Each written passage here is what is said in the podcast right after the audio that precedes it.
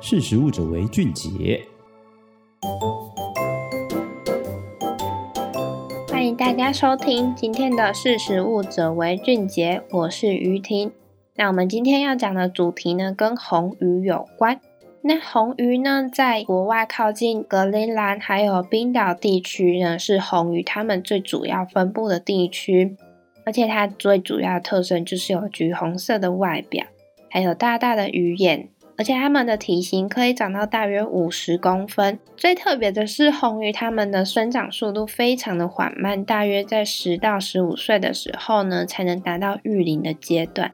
而且它们的卵啊，必须在雌鱼的体内待六个月，然后它们才会把卵产在水中孵化。那红鱼它们的寿命呢，大约可以到六十年这么久。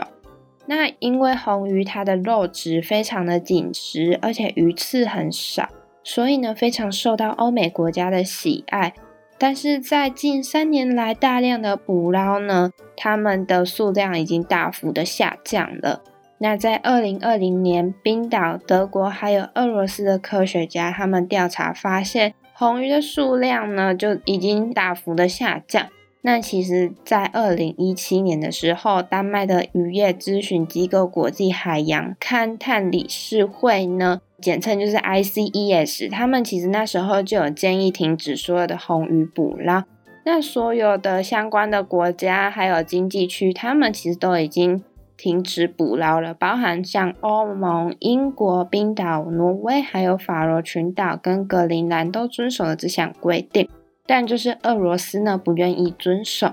那俄罗斯呢，它在二零二二年的三月入侵乌克兰之后呢，它其实就暂停了 ICES 的活动参与，也因此呢，他们没有停止捕捞红鱼，加上他们捕捞的数量呢，也非常的令人担心。在二零一七年，ICES 它建议停止所有的红鱼捕捞之前，俄罗斯他们就捕获了两万四千三百六十一吨的红鱼。那到了二零二一年呢，在其他国家停止捕捞后，俄罗斯他们仍然将近捕捞了两万两千吨的红鱼。那因为红鱼它的生长速度非常的缓慢，而且根据《卫报》呢，在二零二三年二月二十七号的报道指出。ICES 的总书记呢，他非常忧心的表示，即使在目前低度捕捞的情况下，红鱼也很难在十年内恢复原本的数量。那科学家呢也非常担心红鱼的幼鱼库存不够，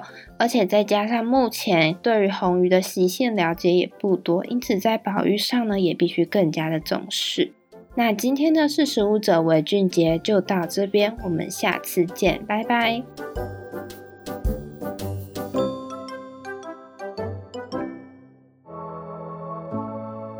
识时务者为俊杰。